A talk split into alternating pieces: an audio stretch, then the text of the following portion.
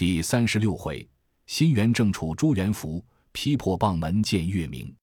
却说孙行者安落云头，对师傅备言：菩萨界童子，老君收去宝贝之事。三藏称谢不已，死心塌地办前程，舍命投西，潘安上马，猪八戒挑着行李，沙和尚拢着马头，孙行者执了铁棒，剖开路，径下高山前进。说不尽那水宿风餐，砒霜冒露。师徒们行罢多时，前又一山阻路。三藏在那马上高叫：“徒弟呀，你看那里山势崔巍，须是要仔细提防。”恐又有魔障亲身也。行者道：“师傅休得胡思乱想，只要定性存神，自然无事。”三藏道：“徒弟呀，西天怎么这等难行？我记得离了长安城，在路上春尽下来，秋残冬至，有四五个年头，怎么还不能得到？”行者闻言，呵呵笑道：“早礼，早礼，还不曾出大门里。”八戒道：“哥哥不要扯谎。”人间就有这般大门，行者道：“兄弟，我们还在堂屋里转里。”沙僧笑道：“师兄少说大话吓我，那里就有这般大堂屋，却也没处买这般大果粮啊。”行者道：“兄弟，若依老孙看时，把这青天为屋瓦，日月做窗棂，四山五岳为梁柱，大地犹如一场厅。”八戒听说道：“罢了，罢了。”我们只当转些时回去罢。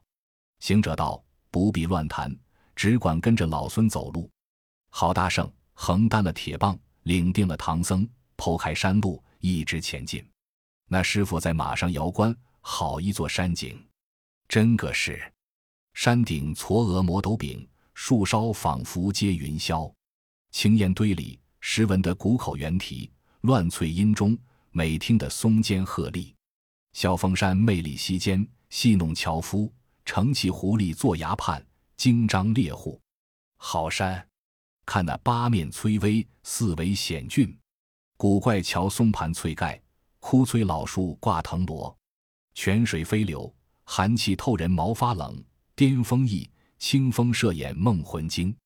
时听大虫啸吼，每闻山鸟时鸣。几路成群穿荆棘，往来跳跃。张结党巡野时，前后奔跑，伫立草坡，一望并无客旅。行来深凹，四边俱有豺狼。应非佛祖修行处，尽是飞禽走兽场。那师傅战战兢兢进此深山，心中凄惨，都驻马，叫声悟空呵。我自从意志登山盟，王不留行送出城。路上相逢三冷子，途中催咱马兜铃。寻坡转见求经界，迈岭登山拜福陵。访己一身如竹笠，回乡何日拜朝廷？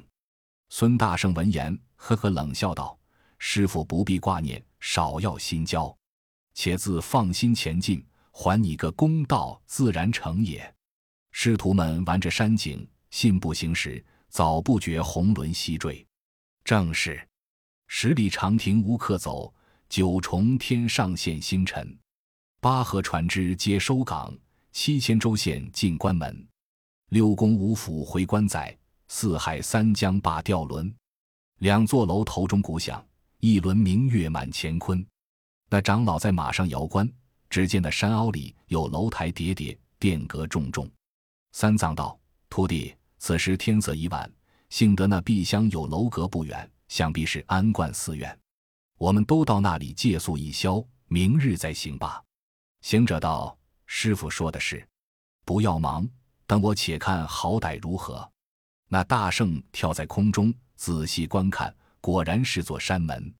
但见八字砖墙霓虹粉，两边门上钉金钉，叠叠楼台藏岭畔，层层宫阙隐山中。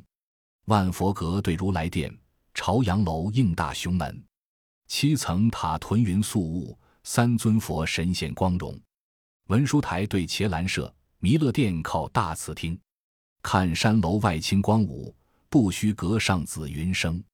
松关竹院一一绿，方丈禅堂处处清。雅雅悠悠宫乐事，川川道道喜回营。参禅处有禅僧讲，演乐房多乐器名。庙高台上昙花坠，说法坛前贝叶声。正是那林哲三宝地，山拥范王宫。半壁灯烟光闪灼，一行相爱雾朦胧。孙大圣按下云头，报与三藏道：“师傅，果然是一座寺院，却好借宿。我们去来。”这长老放开马，一直前来，竟到了山门之外。行者道：“师傅，这一座是什么寺？”三藏道：“我的马蹄才然停住，脚尖还未出蹬，就问我是什么寺，好没分晓。”行者道。你老人家自幼为僧，须曾讲过儒书，方才去演经法，文理皆通，然后受唐王的恩佑。门上有那般大字，如何不认得？长老骂道：“泼猢狲，说话无知！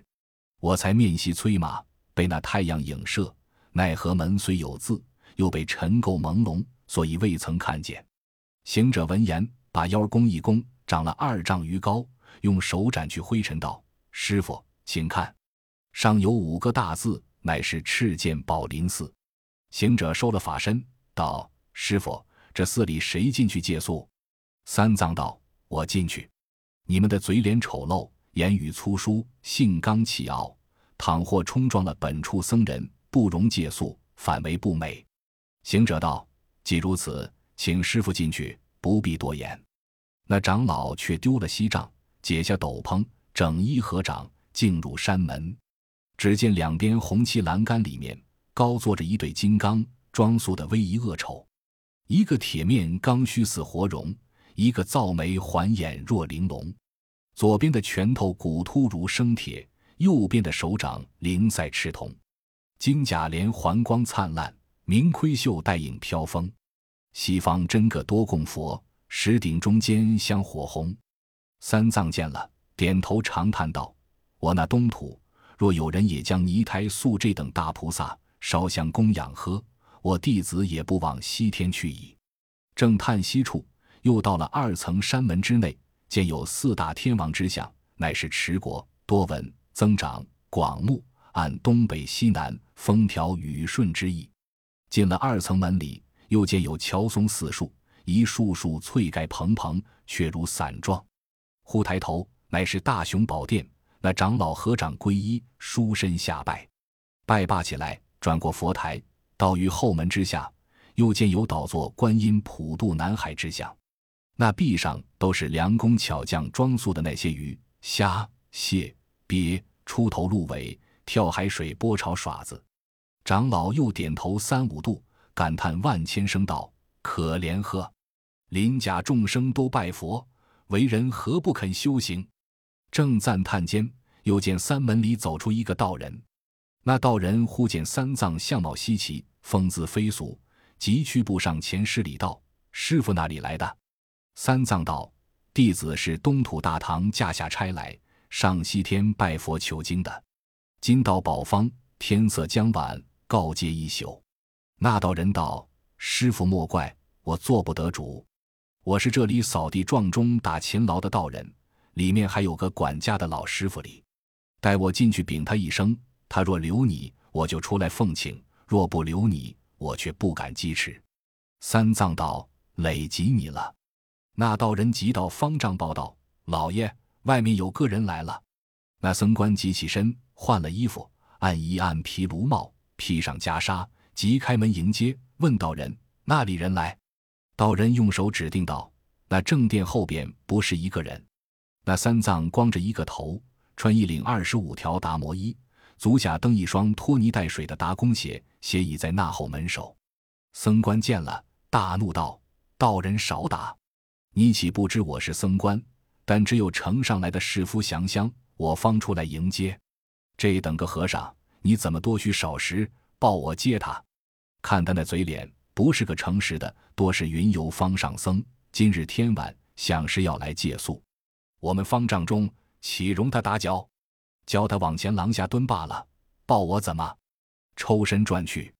长老闻言，满眼垂泪道：“可怜，可怜！这才是人离相见。我弟子从小出家，做了和尚，又不曾拜忏吃荤生歹意，看经怀怒坏禅心，又不曾丢瓦抛砖伤佛殿，阿罗脸上包真金。咦，可怜啊！不知是那势力触伤天地，教我今生常遇不良人。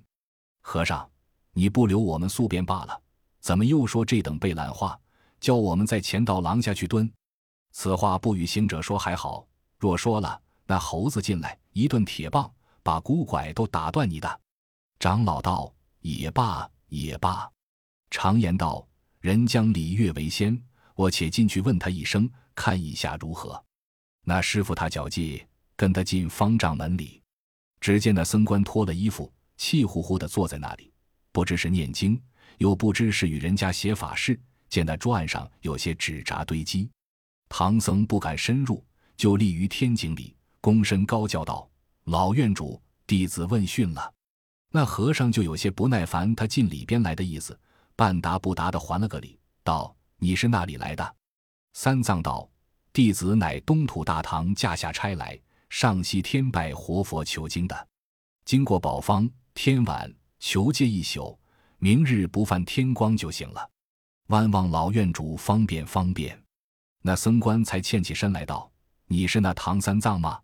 三藏道：“不敢，弟子便是。”僧官道：“你既往西天取经，怎么路也不会走？”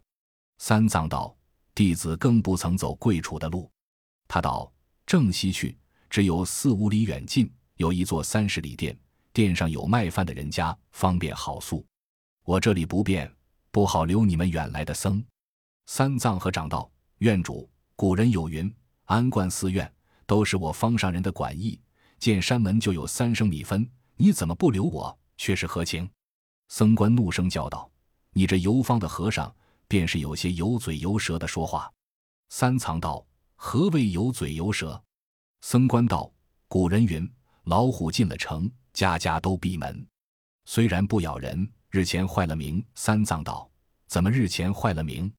他道：“向年有几众行脚僧来于山门口坐下，是我见他寒薄，一个个衣破鞋无。”光头赤脚，我探他那般褴褛，急忙请入方丈，言之上座，款待了斋饭，又将故衣各借一件与他，就留他住了几日。怎知他贪图自在衣食，更不思量起身，就住了七八个年头。住便也罢，又干出许多不公的事来。三藏道：“有什么不公的事？”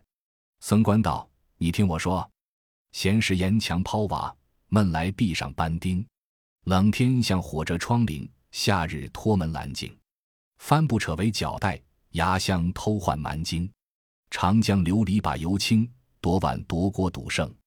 三藏听言，心中暗道：可怜呵，我弟子可是那等样没脊骨的和尚，欲待要哭，又恐那寺里的老和尚笑他，但暗暗扯衣开泪，忍气吞声，急走出去见了三个徒弟。那行者见师傅面上含怒。向前问师傅：“寺里和尚打你来？”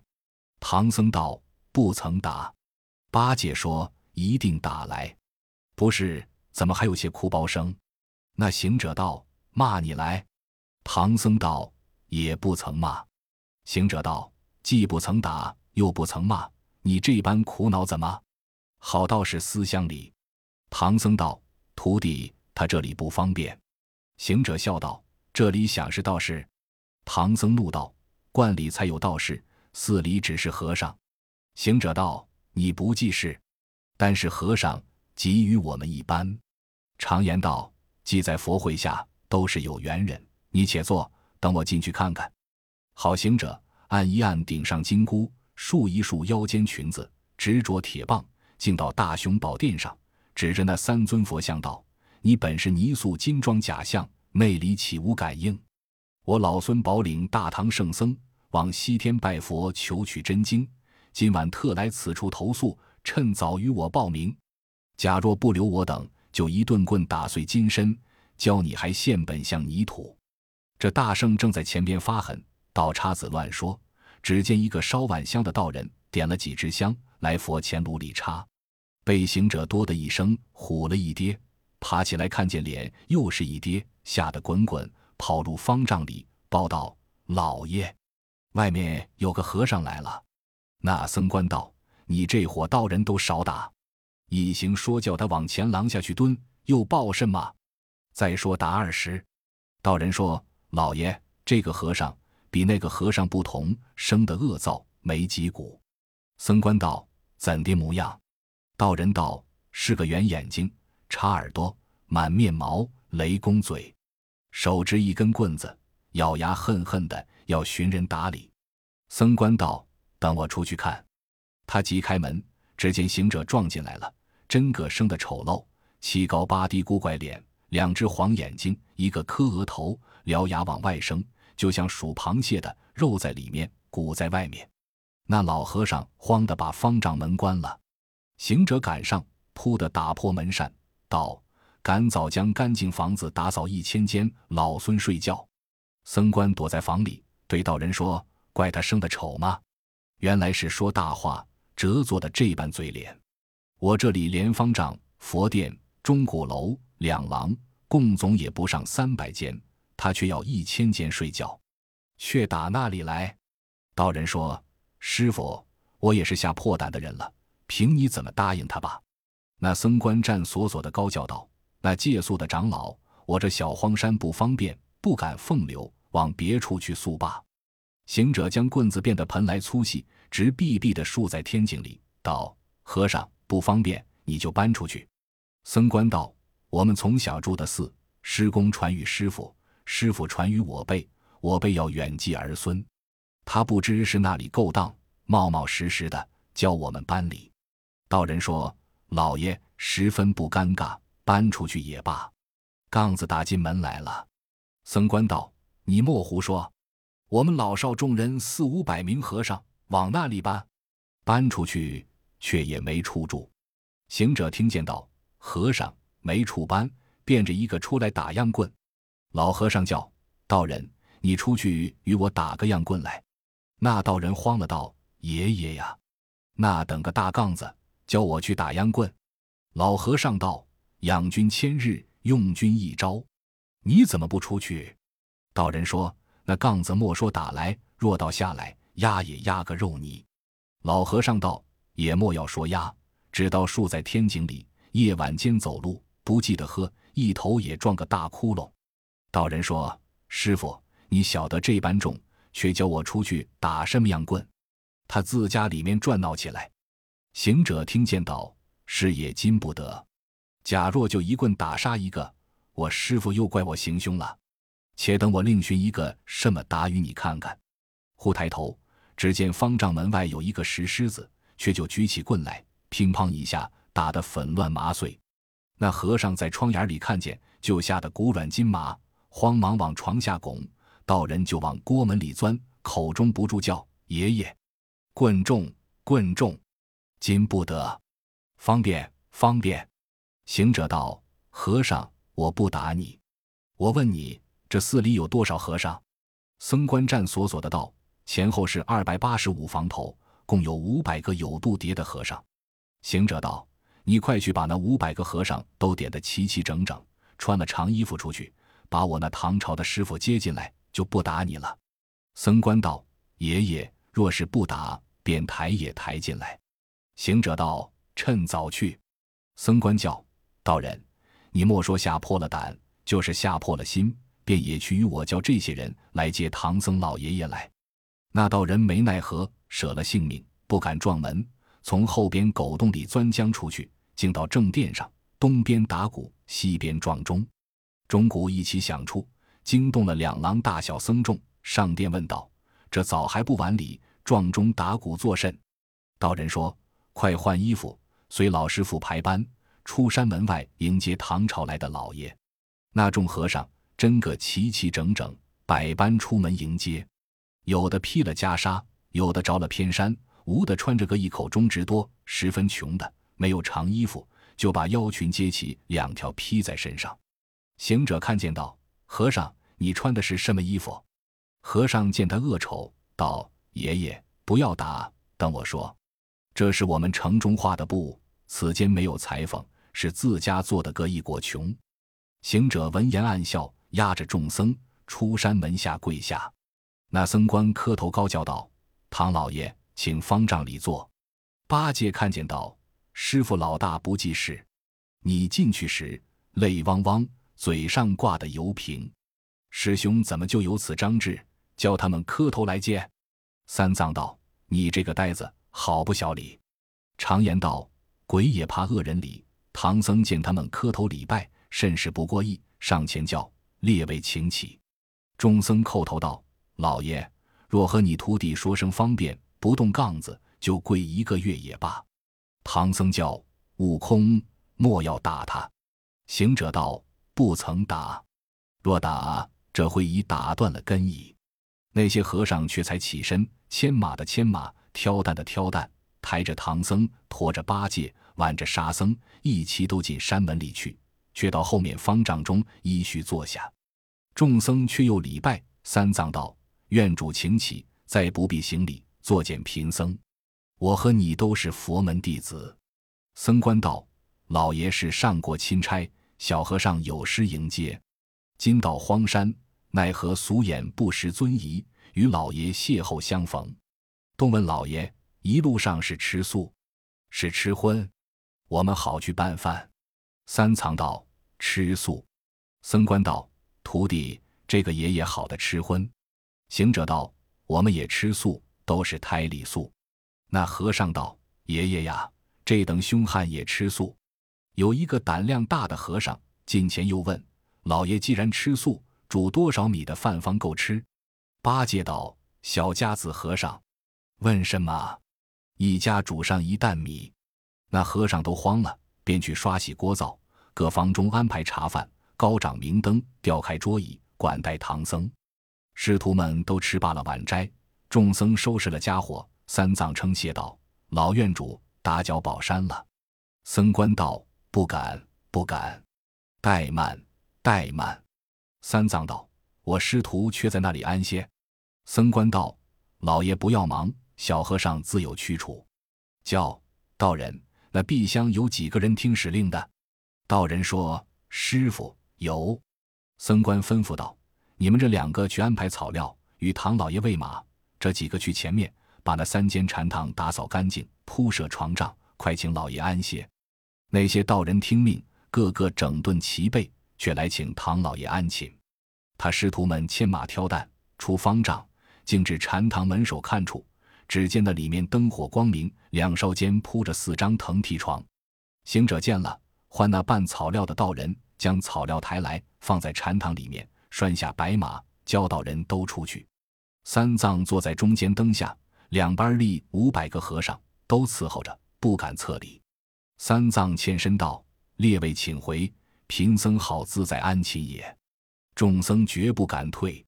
僧官上前吩咐大众：“服侍老爷安置了再回。”三藏道：“即此就是安置了，都就请回。”众人却才赶散去气。唐僧举步出门小姐，只见明月当天，叫徒弟、行者、八戒、沙僧都出来施礼。因赶着月清光皎洁，玉宇深沉，真是一轮高照，大地分明。对月怀归，口占一首古风长篇。诗云：“浩破当空宝镜悬，山河遥影十分全。琼楼玉宇清光满，冰鉴银盘爽气悬。万里此时同皎洁，一年今夜最明鲜。浑如双柄离沧海，却似冰轮挂碧天。别管寒窗孤客闷，山村野店老翁眠。乍临汉苑惊秋鬓，才到秦楼促晚联。雨亮有诗传晋史。”袁弘不寐泛江船，光复杯面寒无力。清映亭中见有仙，处处窗悬银白雪，家家院宇弄冰弦。今宵尽完来山寺，何日相同返故园？行者闻言，近前答曰：“师傅呵，你只知月色光华，心怀故里，更不知月中之意，乃先天法相之归省也。月至三十日，阳魂之金散尽。”阴魄之水盈轮，故纯黑而无光，乃曰晦。此时与日相交，在晦朔两日之间，感阳光而有运。至初三日一阳现，初八日二阳生，破中魂半，其平如绳，故曰上弦。至今十五日，三阳备足，是以团圆，故曰旺。至十六日一阴生，二十二日二阴生。此时魂中破半，其平如绳，故曰下弦。至三十日三阴备足，亦当会。此乃先天采炼之意。我等若能温养二八，久久成功，那时节见佛容易，反顾田意义也。诗曰：前贤之后，后贤前，要为平平气象全。采得归来炉里炼，至心功果即西天。那长老听说，一时解悟，明彻真言，满心欢喜，称谢了悟空。沙僧在旁笑道：“师兄此言虽当，只说的是先前属阳。”先后属阴，阴中阳半，得水之金，更不道。水火相掺各有缘，全凭土母配如然。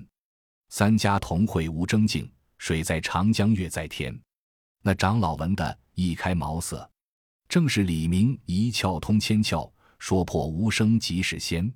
八戒上前扯住长老道：“师傅莫听乱讲，误了睡觉。这月呵，却知不久又团圆。”似我生来不识权，吃饭嫌我肚子大，拿碗又说有沾涎。他都灵力修来福，我自吃虞姬下元。我说你取经还满三途夜，摆尾摇头直上天。三藏道也罢，徒弟们走路辛苦，先去睡下，等我把这卷经来念一念。行者道：师傅差了，你自幼出家做了和尚，小时的经文那本不熟。却又领了唐王旨意，上西天见佛，求取大乘真典。如今功未完成，佛未得见，经未曾取，你念的是那卷经儿。三藏道：“我自出长安，朝朝跋步，日日奔波，小时的经文恐怕生了。幸今夜得闲，等我温习温习。”行者道：“既这等说，我们先去睡也。”他三人各往一张藤床上睡下。长老眼上禅堂门，高梯银缸，铺开经本，默默看念。正是那楼头出古人烟径，野浦渔舟火灭时。毕竟不知那长老怎么样离寺，且听下回分解。